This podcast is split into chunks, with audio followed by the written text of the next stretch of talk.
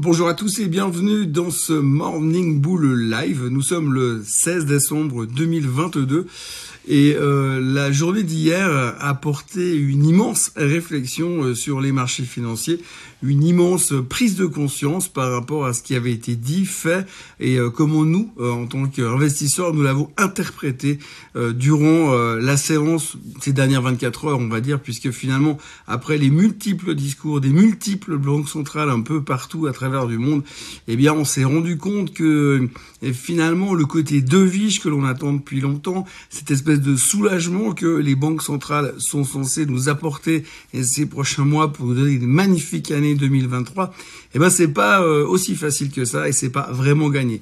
Donc du coup, on est déjà en train de se poser des questions, euh, mais quid de 2023 et comment ça va se passer si finalement euh, les banquiers sont trop ne sont plus nos amis?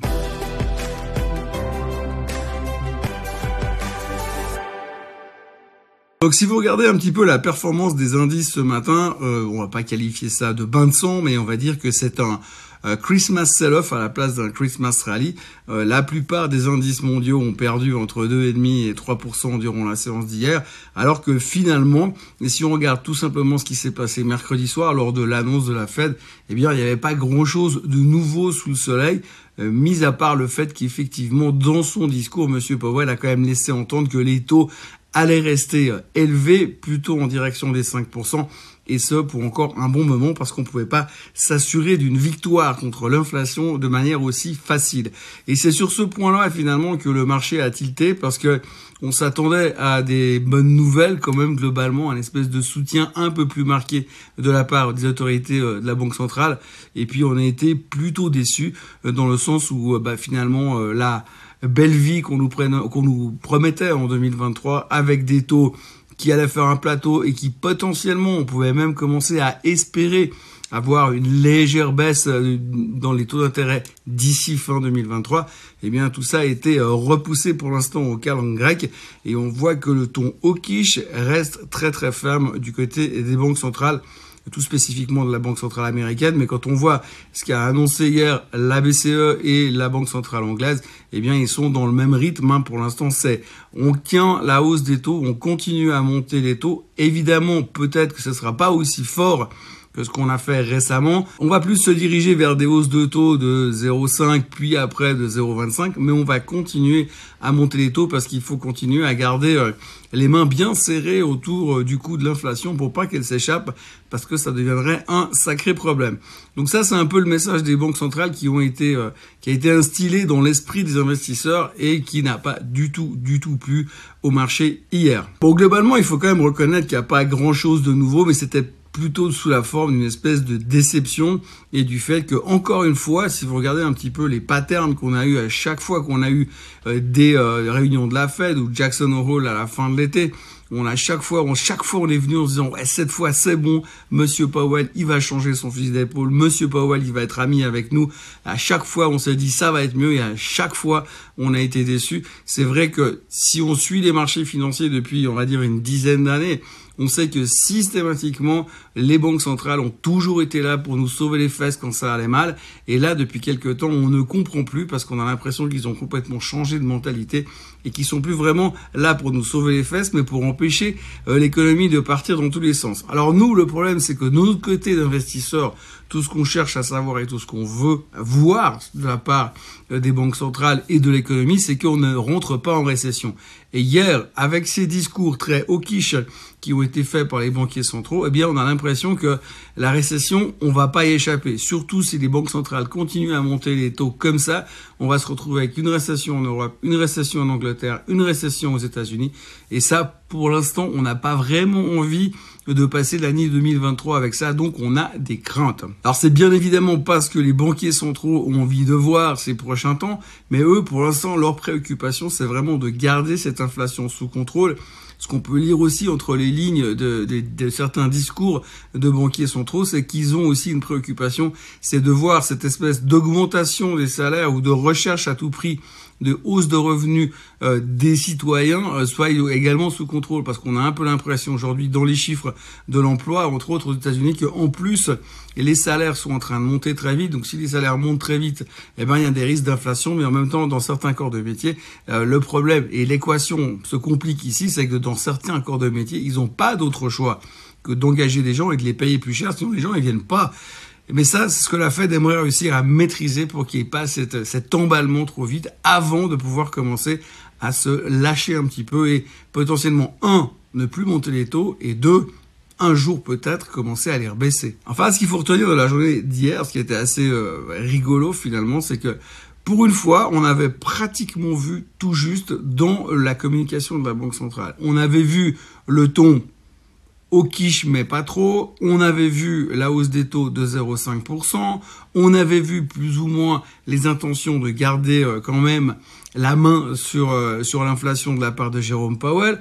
Et puis finalement, bah, on a tout eu, on a eu presque tout juste, mais ce petit truc qui dit que, ouais, on va quand même garder les taux euh, très hauts pendant un moment et que ça allait repousser une éventuelle baisse des taux à 2024, et ben ça, ça n'a pas du tout plu. Et il y a eu cette espèce de, crainte soudaine que, oh my god, peut-être qu'on va se retrouver en récession, mais comment on va faire? Alors voilà, du coup, bah, on a eu une mauvaise journée. La grande question qu'on va à laquelle on va devoir répondre aujourd'hui, c'est de savoir est-ce que ça continue ou pas? Si on regarde les graphiques aujourd'hui, eh bien, le S&P 500, il a cassé cette espèce de tendance haussière dans laquelle il était depuis quelques temps. Il avait été chercher euh, cette résistance descendante euh, qui venait depuis euh, le top du marché de, l'année dernière et il avait buté contre et maintenant il casse cette espèce de mini tendance haussière qu'il avait à l'intérieur de ce canal, ce qui laisserait supposer qu'on peut largement retourner au plus bas sur la zone des 3600 sur le S&P 500. C'est pas complètement à exclure. Néanmoins, pour l'instant, les futurs tiennent relativement bien, donc on n'a pas l'air d'être dans une série de sell-off. Mais c'est vendredi. Il y a une énorme échéance. Aujourd'hui, il y a la quadruple échéance. Hein, donc, euh, les futurs, les futurs sur indice, les options, les options sur indice. Il y a 4 trillions, 4 000 milliards de dollars euh, d'échéances qui arrivent aujourd'hui sur les marchés des dérivés. Donc, ça peut créer de la volatilité. Alors, que l'on se rassure, hein, euh, régulièrement sur les échéances multiples, on a des, des scénarios catastrophes. On dit, oulala, mais ça va partir en sucette, ça va être une catastrophe. La volatilité va exploser et puis finalement il se passe rien du tout. Donc à surveiller quand même, il va y avoir des énormes volumes à cause des échéances optionnelles qui vont se produire ces prochains temps.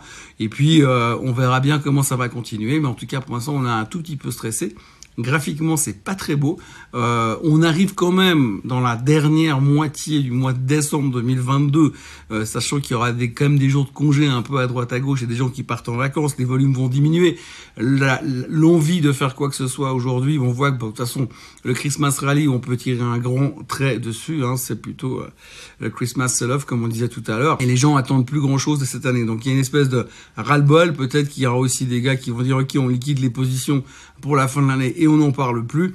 En tout cas, pour l'instant, on n'est pas dans une situation très idéale euh, pour la suite des événements. Mais mais il y a une bonne nouvelle dans tout ça. Alors la première chose qu'il faut retenir, c'est que on a quand même réussi à trouver la statistique qui va bien, la statistique qui fait plaisir, la statistique qui redonne le sourire.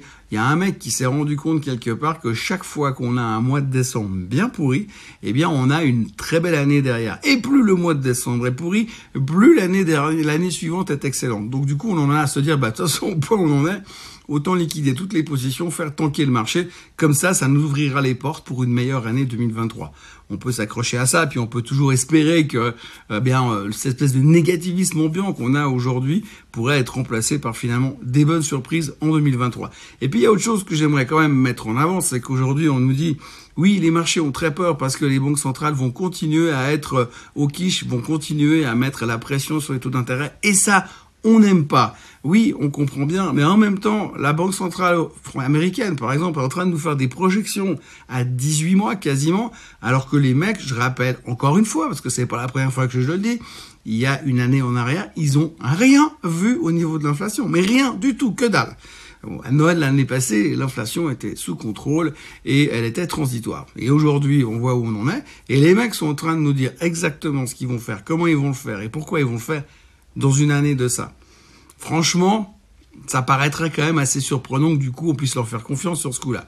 Mais bon, pour l'instant, le marché, de toute façon, comme d'habitude, on a une vision extrêmement court-termiste, et puis bah on se contente de ce qu'on a dans l'immédiat. Et c'est vrai qu'hier, euh, la grosse problématique, en plus du fait que les volumes sont en train de ralentir parce qu'on arrive à l'aube de Noël pour ceux qui n'étaient pas au courant, euh, eh bien on a en plus cette prise de conscience que oui, la récession c'est possible, oui, la récession ça existe, et que tant que les banques centrales se comportent comme ça, eh bien on n'a pas non plus monstre le choix de s'attendre à autre chose qu'une récession, et ça, ça fait pas plaisir comme cadeau de Noël. Alors voilà, pour le reste, je vous le cacherai pas qu'il n'y a pas des milliards de millions de nouvelles pour l'instant.